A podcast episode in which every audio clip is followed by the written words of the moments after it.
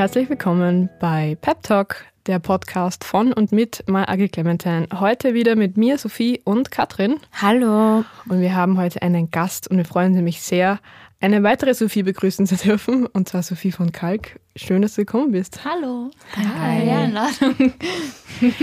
Nach einer etwas längeren Pause melden wir uns wieder zurück und wollen heute wieder ein bisschen quatschen, nämlich mit dir, Sophie. Ja, ähm, Sophie, magst du dir vielleicht kurz vorstellen, wer du so bist und was du so machst? Mhm. Ja, ich bin Sophie.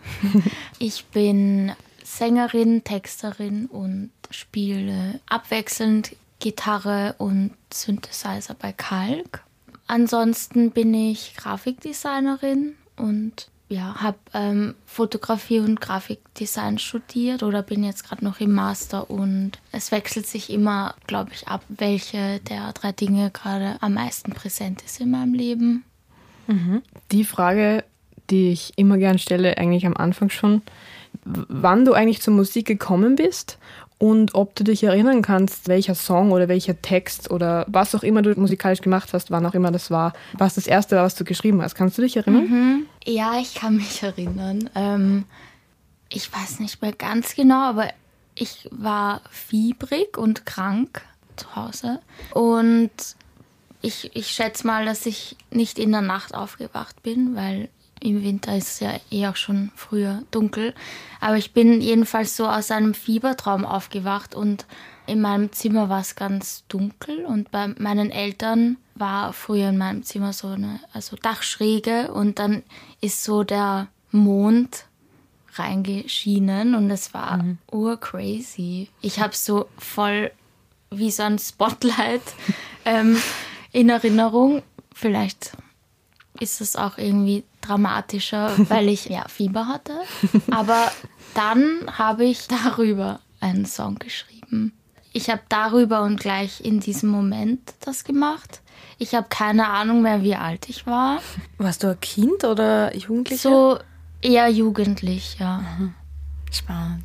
Eigentlich total spannend, nämlich äh, wie präsent diese Momente teilweise im Kopf noch sind. Mhm. Und ich finde es auch immer in der Retrospektive extrem spannend, dann, wenn man darüber nachdenkt, wie man da begonnen hat und wo man jetzt ist und dass man jetzt sehr viel schreibt oder sehr viel macht und Voll.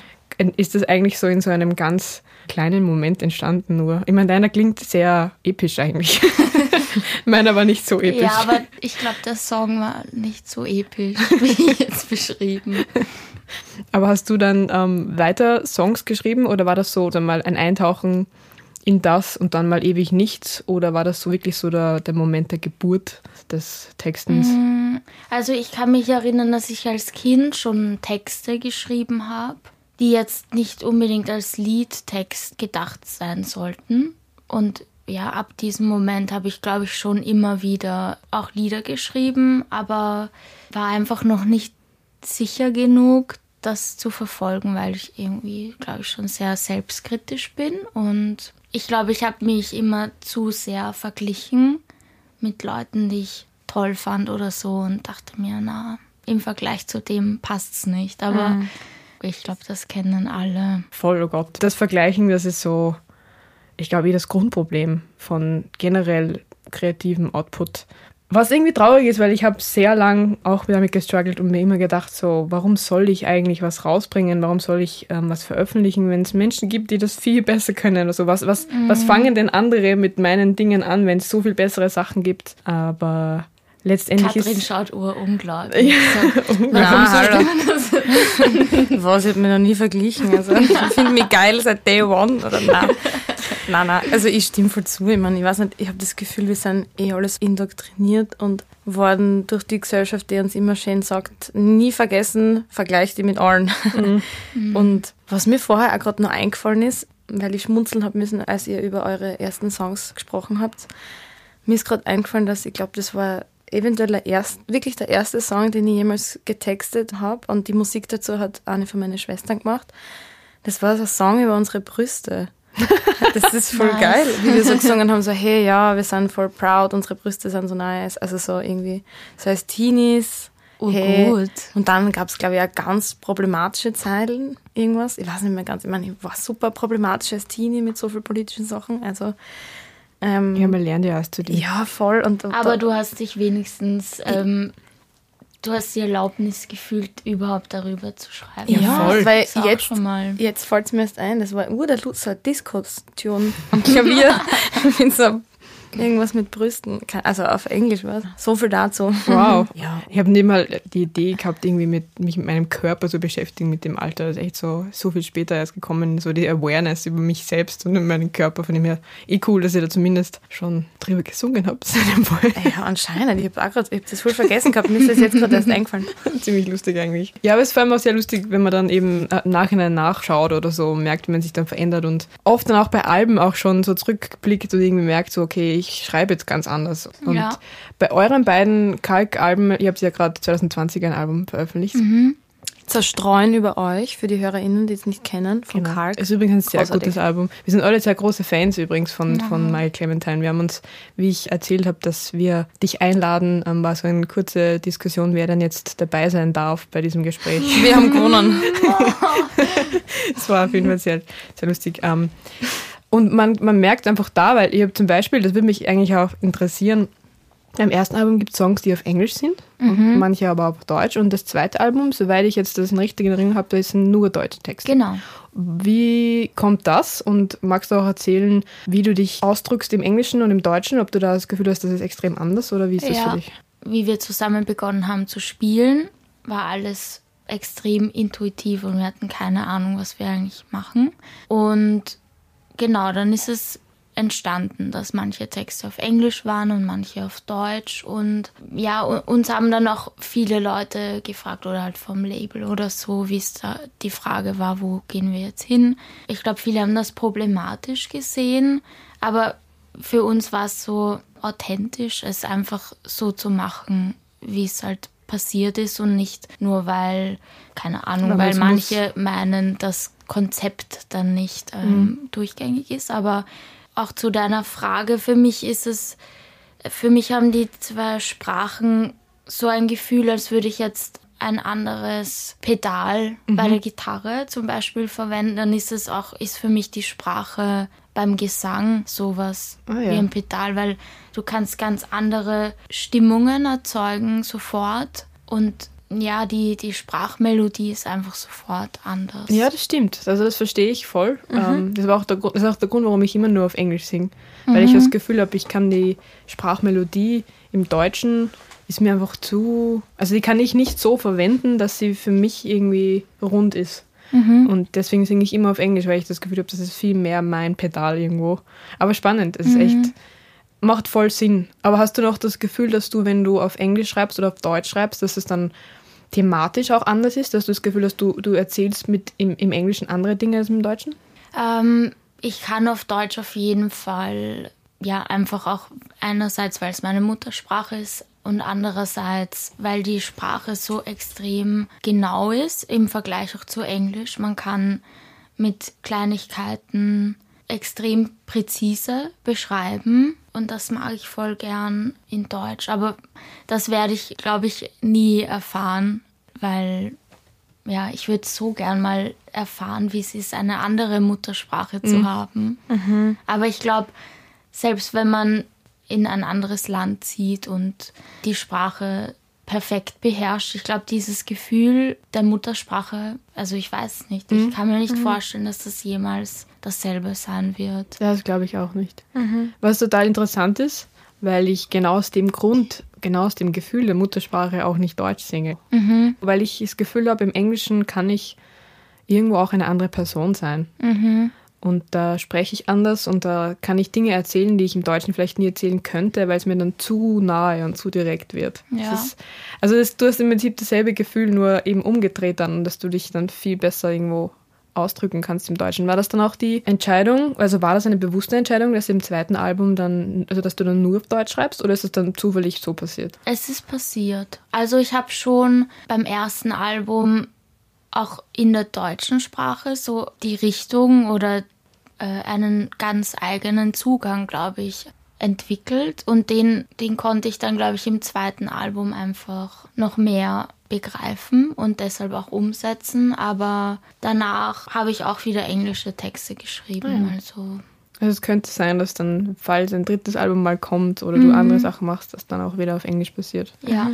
Und was mich noch interessieren würde, bei Zerstreuen über euch eben, das Album 2020 von Kalk, hast du da irgendwie an bestimmte Einflüsse gehabt beim Texten? Oder weil mich interessiert es immer sehr, wie Texte entstehen, ob du dann merkst, okay, du bist geprägt worden durch, das habe ich gesehen, das habe ich gehört, das ist mir passiert oder davon habe ich gesprochen oder so. Also ist es, weiß nicht, hast du irgendwie also so ein paar inhaltlich, Sachen? meinst du? Schon inhaltlich, also mhm. wie, wie das bei dir entsteht oder ob du einfach bist, okay, ich setze mich ins Kammerl und das kommt alles oder... Na, ja. also inhaltlich ist es so, dass, dass mich gewisse Themen begleiten, manchmal nur aus einer beobachtenden Perspektive und aber auch oft persönlich oder wenn's, wenn Leuten etwas passiert, die mir nahestehen oder so.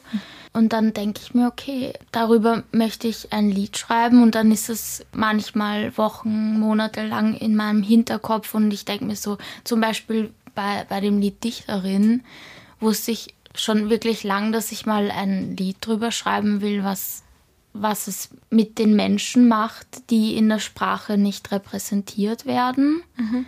Und ich dachte mir so lang, I can't. Es ist unmöglich, darüber zu schreiben, dachte ich. Mhm. Dann habe ich auch, dann, dann sammle ich immer so Wortschnipsel oder Phrasen, die ich spannend finde. Und ja, bei Dichterin dachte ich mir, es ist einfach unmöglich, dann aber auch so einen lyrischen Aspekt reinzubekommen. Und also das war schon ein langer Prozess auf jeden Fall bei dem Song. Hast du dann das Gefühl, es passiert mir ab und zu, wenn ich über etwas schreiben will, dass mir sehr nahe geht und wo es aber so viel zu erzählen gibt, wo mhm. man irgendwie nicht mit zwei, drei Sätzen so die Geschichte erzählt hat, sondern so eigentlich stundenlang drüber reden könnte.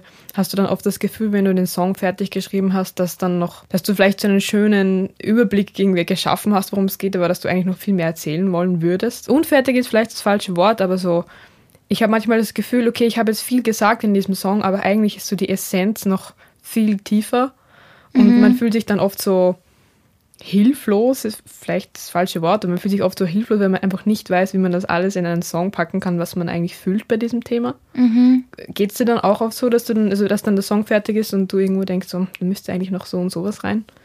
Ich verstehe es, aber eigentlich nicht, nein. Ich kann mir vorstellen, dass manche Themen einen, einen zweiten oder einen dritten Song brauchen. Oder ich sehe zum Beispiel auch, dass bei dem Lied Ruinen von uns gibt es eine Fortsetzung oder vielleicht sogar mehr. Also. Mhm. Ist es dann für dich so, dass du sagst, okay, dieser Text ist zum Beispiel als die Fortsetzung von dem anderen Text, markierst du das dann auch irgendwie so im Album oder in den Titeln, dass man weiß, es gehört irgendwo zusammen? Oder ist es dann für Nein. dich einfach nur, ich weiß, es gehört zusammen und das mhm. reicht? Ja. Okay. Wie, wie ist es bei dir, Katrin? Du rappst ja auch auf Deutsch und hast mhm, auch vorher voll. immer Musik geschrieben auf Englisch. Und das würde mich eigentlich bei dir auch interessieren, wie du dazu gekommen bist, dass du plötzlich sagst, okay, ich will jetzt auf Deutsch das machen. Ich glaube, ich bin draufgekommen, dass es für mich mit Redewendungen, bestimmten Metaphern zum Dissen, zum Maulen, das geht alles für mich viel einfacher auf Deutsch. Einfach weil es meine Muttersprache ist. ja, ich glaube, ich kann mir einfach irgendwo auf Deutsch besser ausdrücken und habe nach mehr Ausdruck gesucht und den dann halt gefunden. Ähm, und ich spreche jetzt oder schreibe jetzt nicht so schlecht auf Englisch, aber es ist dann halt doch nicht das Gleiche und dann ist halt für mich einfach ein größerer Spielplatz. Ist es bei dir auch so, dass du, wenn du einen englischen Text fertig hast und einen deutschen, also bei mir ist es so, beim Deutschen weiß ich sofort, denn wenn der Moment da ist, okay, der Text ist jetzt fertig und dann rühre ich ihn noch nie an danach. Mhm. mhm. Aber beim Englischen tue ich mir urschwer zu bewerten. Passt das jetzt? Ist es jetzt fertig für mich? Ist es bei dir auch ähnlich oder? Ich weiß halt, ich habe so lange nichts mehr auf Englisch geschrieben. Mhm. Ich wollte mir letztens hinsetzen und was probieren und war dann so, oh, na, es geht gar, ist überhaupt nicht gegangen. Mhm. Ähm, und ich weiß nicht, auf Deutsch ist es immer so, ich versuche mir einfach zu denken, okay, ist die Geschichte jetzt fertig erzählt, will ich noch was sagen? Und es gibt nicht zu kurz, es gibt nicht zu lang. Ich versuche immer, dass es mir voll wurscht ist. Mhm. Also wirklich jetzt einfach so, wenn ich fertig bin, bin ich fertig und vielleicht ist es ja nicht fertig erzählt, aber wen interessiert also so. Das ist ein spannender Punkt eigentlich, weil bei mir ist es im Englischen so, dass ich irgendwie den Text so sehe und man denkt so, der ist jetzt fertig, so ich mhm. spüre es so. Ähm, aber lustigerweise eben, wie ich vorher noch gemeint habe, mit es gibt so viel zu erzählen bei einem Thema, dass ich dann irgendwie mir echt dann am Schluss dann sagen muss, okay, ich weiß, ich könnte jetzt noch ewig lang was erzählen und ewige, ewig lange Verse schreiben, damit ich alles loswerden kann, was da jetzt erzählt gehört. Aber eigentlich ist es wurscht und das ist das Witzige, weil letztendlich sind Texte meistens so, trotzdem werden die so unterschiedlich interpretiert von ZuhörerInnen, dass man dann eh eigentlich gar nicht steuern kann, was die Person damit mhm, ähm, wie weit verbindet. Die und, Gedankenkette. Genau, und wie weit die Person das auch genauso versteht, was man meint, oder ob die Person einfach vielleicht die eigene Geschichte dazu erzählt. Von dem her geht es eigentlich eh nicht wirklich darum, ob man alles gesagt hat, sondern einfach nur, ob ob man vielleicht alles so gesagt hat und alles andere ist dann eh so, ich gebe es jetzt her und man interpretiert es dann eh anders, wie man es wie auch immer das dann hört. Und das habe ich mir echt stark erlernen müssen im letzten Jahr, weil ich gemerkt habe, im letzten Jahr habe ich so viel zu erzählen plötzlich und, und dann habe ich mir irgendwann gedacht, so, aber es ist doch wurscht so, das ist jetzt okay so, wenn jetzt dann noch äh, zehn Sätze ähm, Thema fehlen, weil ich das noch erzählen wollen würde, es ist egal, weil man gibt es eh her letztendlich und das ist ein Gefühl, das mich immer wieder begleitet, keine Ahnung. Ja. wenn wir gerade bei Texten sind, ähm, was ich immer sehr lustig finde oder spannend, ähm, mir würde nämlich interessieren, ob du irgendwie so Top 10 TextdichterInnen oder AutorInnen hast, wo du so denkst, wow, 10 von 10, totally recommend. Oder die, die vielleicht beeinflussen oder muss nicht beeinflussen sein, aber wo du das Gefühl hast, so, wow, das macht richtig was mit dir, wenn du das liest oder hörst. Mhm. Also Artists jeglicher ja. Art.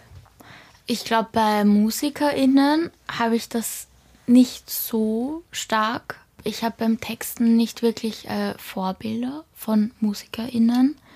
Was ich auf jeden Fall jetzt erfahren habe vor, also so im Mai, habe ich Aldous Harding entdeckt. Oh, oh Gott, I know ja. it's a bit late, but. ähm, also ich habe wirklich nichts von ihr mitbekommen, noch nie den Namen gehört, noch nie irgendwas von ihr gehört. Ich weiß nicht warum. Und da bin ich sofort süchtig geworden und ihre Worte, und das waren vielleicht eben auch nicht mal die ganzen Geschichten, die sie erzählen will, sondern für mich einzelne Worte, die mich extrem inspiriert haben, mhm. auch selber wieder was zu schreiben und so weiter. Ja, wenn Mira jetzt da wäre, würden wir noch zwei Stunden über Alice Harding reden. Mhm. Zu Recht, weil Alice Harding sowieso super ist. Ja. Aber Mira ist, glaube ich, Ultra Fanclub. Alice Harding mhm. sicher drin. Aber ja. apropos Fanclub, ich glaube, quasi in der, in der Anfangszeit, wo ich dann wirklich für mich beschlossen habe, okay, ich will oder ich kann, ich traue es mir zu, Lieder zu schreiben und das äh, auch irgendwie zu veröffentlichen und so. Da war die Mira zum Beispiel ein großer Part, weil sie dann im Vergleich zu anderen KünstlerInnen, die, weiß ich nicht, irgendwo auf der Welt leben, war sie dann irgendwie greifbar, aber trotzdem so atemberaubend und das war für mich so so etwas nahbares, wo ich das Gefühl hatte, okay, ich kann das vielleicht doch mhm. auch so. Wow, das ist ein sehr schönes Kompliment. Ja. Mira herde die Podcast-Folge an. Vor allem, ich verstehe das extrem, weil lustigerweise war das bei mir nämlich ähnlich bei der Mira. Ähm, ich glaube so ein bisschen auch, dass eben, dass es Musik aus Österreich war und aus Wien, ja. dass es eine nicht männliche Person war, dass, dass es so trotzdem auch spannende Musik war, ähm, so berührende Musik war und so. Das war so, das hat mich damals auch extrem abgeholt. Und ich weiß noch, wie ich die Mira zum ersten Mal getroffen habe, ich so, oh mein Gott, es ist Mira Lukovac. und dann kommt sie zu mir her und sagt so, hey, du bist doch von Leia, urgut, die macht so super Sachen, ich bin voller Fan. Und ich bin so, wow. Das ist so lustig, diese, diese Moments, mhm. weil ich spiele auch Schlagzeug bei Mira Lukovac mittlerweile und am Anfang, wie Mira mich mal gefragt hat, war ich so, habe ich in allen meinen Fans gesagt, oh mein Gott, Mira Lukovac, für das ich Schlagzeug spiele und alle meine Friends, oh mein Gott, du spielst jetzt bei Mira Lukovac Schlagzeug, kriege Karten fürs Konzert. Und alle so ständig so, kriege Gästeliste, das ist voll geil. Und ich habe das Gefühl, wir haben alle diese Crush-Fanboy-Moments oder zumindest mindestens einmal durchlebt bei Mira. Also großes Herz in Mira, Herdi, leg die Folge an. Du wirst nur gelobt. ja. ja. Ah, was ich beim Texten einmal super spannend finde, weil ich finde, da gibt es immer Special Locations. Was ist deine Location of Choice beim Texten gerne? Oder bist du eh überall unterwegs mit dem Stift und Papier? Ja, ich habe immer ein Buch, äh, das ich, bis es voll ist, dann immer mit mir mitkommt. Aber Züge sind hm. sehr hoch in der Verstehe ich sogar. Im Ranking. Im Ranking, genau. Also du hast es immer mit, auch wenn du jetzt zum Beispiel gerade irgendwo in der U-Bahn stehst oder gerade irgendwo hingehst und es kommt dir was, fischst du das dann aus deiner Tasche und schreibst du gleich alles auf oder ist das dann mhm. eher so? Ich habe ja. sogar jetzt mit. Oh, wow. Fünf Minuten später. Let's write a song. ja.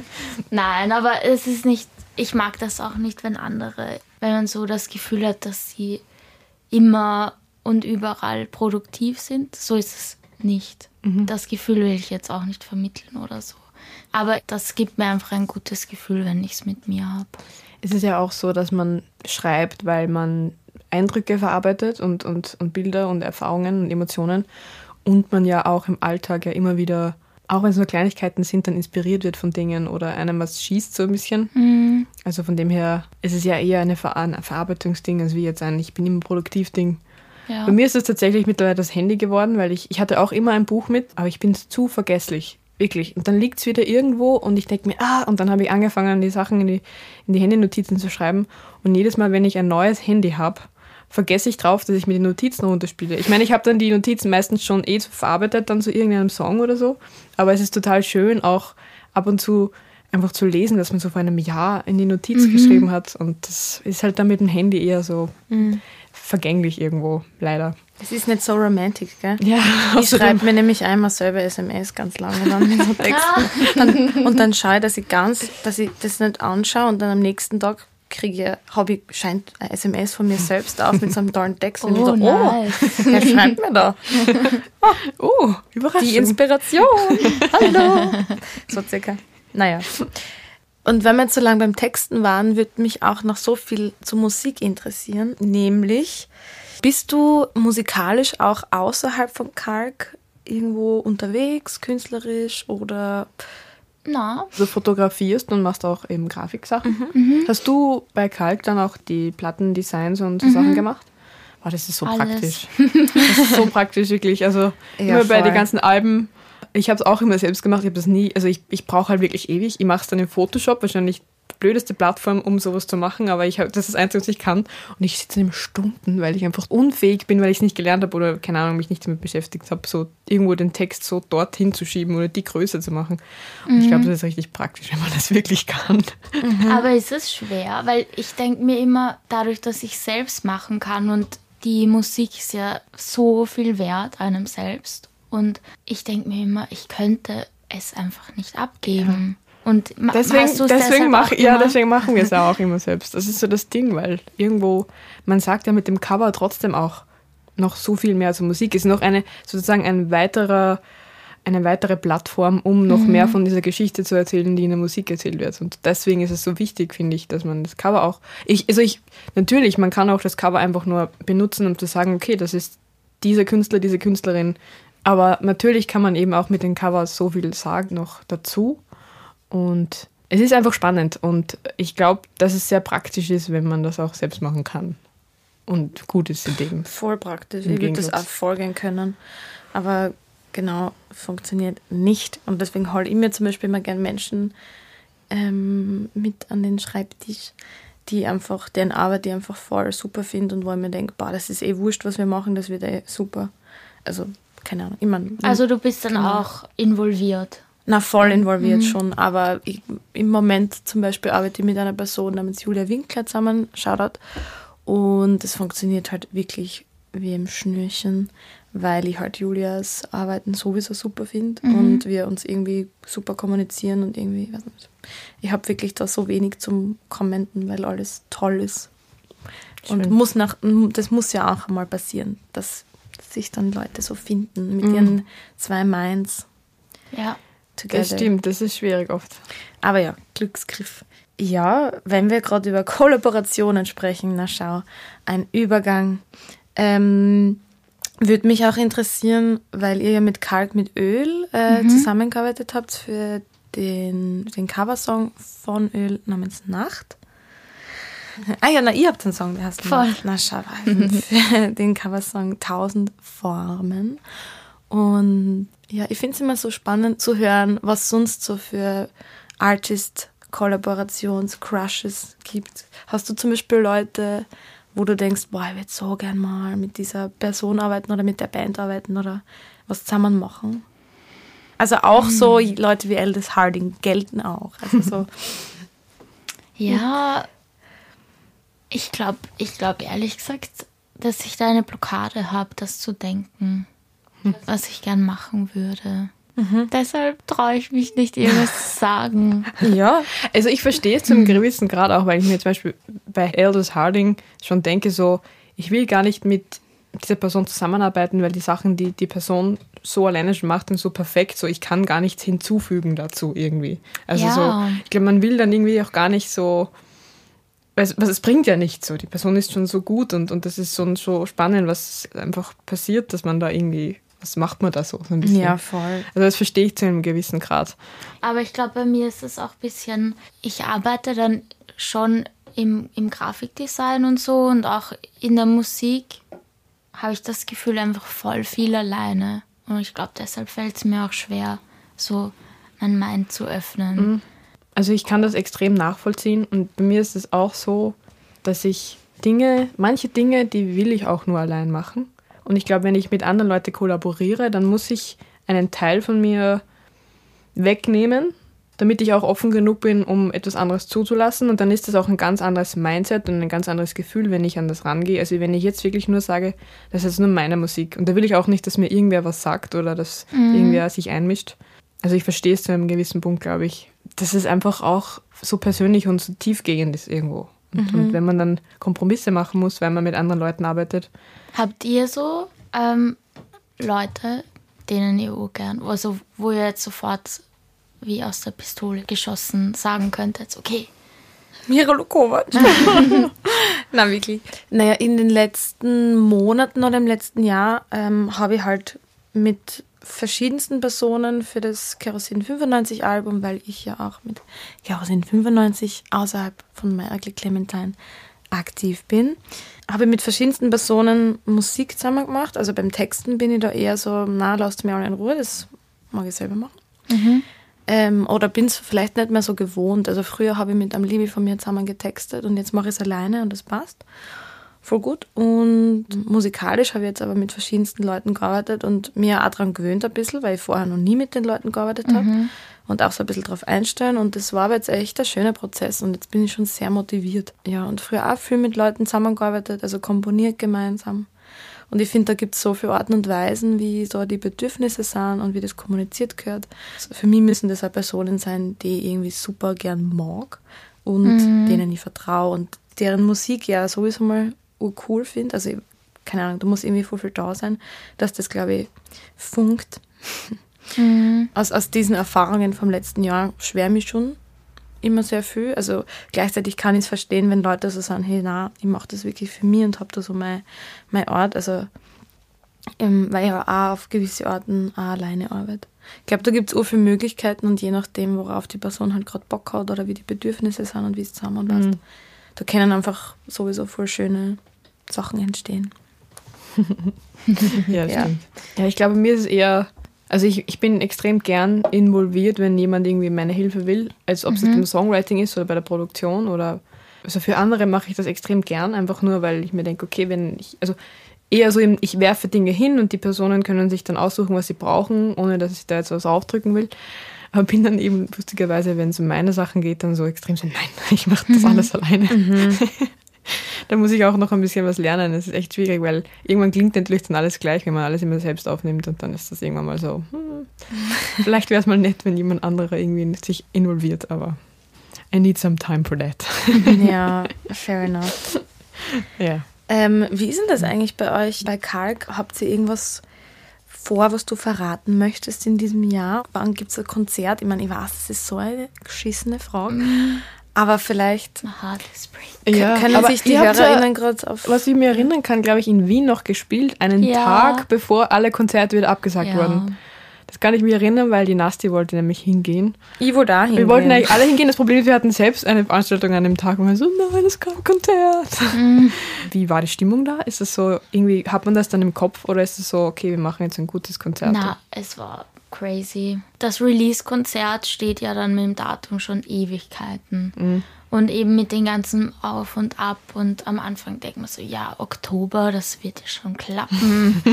ich meine, das ist. well. Ja. Ähm, und genau, und dann war es einfach die ganze Zeit so ein Auf und Ab. Und ich habe auch wirklich gemerkt bei den Proben, es hat mir oder auch den anderen ein bisschen schon die Motivation teilweise gefehlt, da wirklich hardcore zu proben dafür. Weil ich hatte immer im Hinterkopf, okay, wenn wir uns jetzt voll reinhängen und dann wird's nichts, dann werde ich umso enttäuschter sein. Mhm. Und deshalb haben wir es, glaube ich, urlange schleifen lassen am Anfang. Und dann war es halt so der Abstand, okay, es ist schon realistisch. Und dann geht es so voran. Und für mich war der Tag so, glaube ich, der schönste in dem Jahr, im letzten. Und aber zum Beispiel der Philipp, unser Tontechniker, oder ich glaube auch der Johannes hat das dann gesagt, ich weiß nicht. Da war dann die Freude gar nicht so groß, vor allem danach, weil, weil sich so angefühlt hat, okay, so die, der Reminder, es wird mir, ich liebe das einfach so sehr, aber es kann jetzt wieder so lang nicht mhm. stattfinden und es, ja, es war arg, weil also nach dem Konzert hatten wir dann mit Masken schon Gespräche mit Leuten und wenn die dann gegangen sind, war's, hat sich so angefühlt, als würden wir uns jetzt so für immer verabschieden. Es war mhm. urdramatisch, weil halt alle wussten, okay, das ist so der letzte oder vorletzte Tag. Mhm. Mhm. Ja, war crazy. Und dann war eigentlich drei Tage oder so danach der Anschlag und es war einfach nur eine mhm. War das abgefuckte Woche. Ja, das, ja, voll verständlich. Und war das das einzige Konzert von dem Album, das ihr gespielt mhm. habt? Wahnsinn. Ja, das ist bitter. Das ist so bitter. Wann war euer letztes? ähm, wir haben unser Album tatsächlich noch kein einziges Mal vor Publikum spielen können. Ähm, wir haben unser Album am 8. März veröffentlicht. Das war der Freitag in der ersten Woche des ersten Lockdowns. Mhm. Haben unsere Tour, die einen Monat lang im April gewesen wäre, auf eben auch Oktober verschoben, weil wir gedacht haben, ah, das geht ja dann schon, mhm. weil keiner eine Ahnung hatte. Dann im Oktober geprobt, dann ähm, alles wieder natürlich oh, verschoben ja. und abgesagt. Dann hatten wir im, im, Dezember jetzt noch ein paar Termine gehabt, die haben wir auch wieder alle verschieben müssen mhm. und hatten dann ein einziges Streaming-Konzert im Radiokulturhaus ohne Publikum das war das erste und einzige Konzert, das wir, wo wir unser ganzes Album tatsächlich spielen konnten. Mhm. Und sonst ist unser Album noch nie auf der Bühne gestanden. Und das ist dann echt zach, vor allem wenn es jetzt so, wenn man in drei Monaten ist, dann einfach schon das Einjährige des ja. Albums. Das ist dann sehr weird, wirklich weird. Aber ihr wollt die Tour schon machen, oder? Grundsätzlich ja, extrem gern. Ähm, wir haben es jetzt eben im den Oktober 2021 verschoben und mhm. jetzt schauen wir mal, ob das dann vielleicht geht, auf irgendeine Art und Weise. Ja. Mal sehen, was das Jahr so bringt. Aber ja. ich wurde jetzt auch gefragt bei einem Interview, und ihr wollt dann die Tour noch spielen? So, obwohl es schon urlang her ist. Und ich denke mir so, natürlich. ja, ja, sicher. Ich, also, ich finde auch, auch wenn eures dann schon ein Jahr alt wäre, also ihr spielt es trotzdem zum ersten Mal. Mhm. Dann so richtig Voll. vor Publikum und und die Leute, die haben es ja das auch noch nicht was. live gehört. Ja. So. Die wollen das vielleicht ja auch live hören. Die, die, die haben ja auch Lust, auf ein Konzert zu gehen und die Musik zu genießen, die sie vielleicht dann schon seit einem Jahr gehört haben, zu Hause auf Spotify so. oder auf CD oder auf Vinyl. ähm, voll, auf jeden Fall, auf jeden Fall. Spielen, spielen. Naja, ich glaube, das wird trotzdem noch immer eine kleine Überraschung, wie das Jahr ausschauen wird. Das auf jeden Fall. Und ich hoffe auf jeden Fall, so bald wie möglich ein Kalk-Konzert zu sehen und zu, äh, mitzubekommen. Das wäre sehr schön. Ich glaube, wir würden alle hingehen und schmachten in der ersten Reihe. Ja. ähm, so wie wir zu dritt auch zu Miras Konzert gehen werden. ich zwar auf der Bühne, aber ihr könnt es auch von vorne schmachten. Ja, ähm, und ich, ich habe mich gerade erinnert, weil du gesagt hast, in der ersten Reihe schmachten, hat mich erinnert, ähm, wie ich euch am Popfest gesehen habe.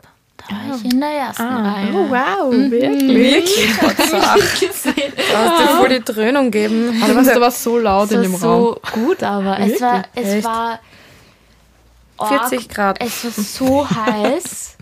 es, aber ich finde, das hat die ganze Experience noch irgendwie verstärkt. Es war so ja, arg. Ma, das war so ein Konzert. Oh, ja. ja, das ist ewig her. Jahre, Jahre lang. Ja, ich bin echt schon gespannt, wenn wieder Konzerte. Ich war bei einem Streaming-Konzert schon so nervös. Also ich habe so jahrelang mir aufgebaut, dass ich, ich bin immer nervös, aber so, dass es so okay nervös ist. Ja. Und jetzt habe ich das Gefühl, ist alles wieder Reset. Ja, bei mir war das auch so im Oktober.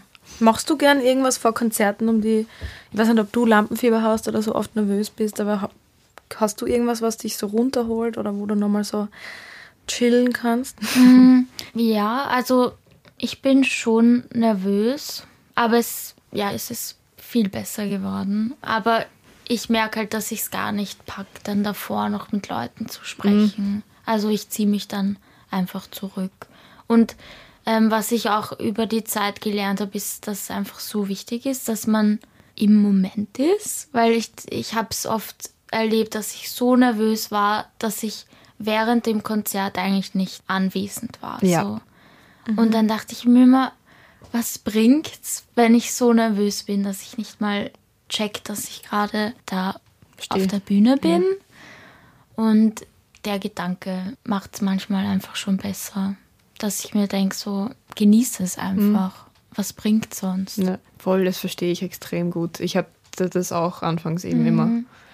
Und dann fragt man sich auch irgendwann im Nachhinein, warum mache ich es dann eigentlich, ja. wenn ich es eh nicht irgendwie. Ja.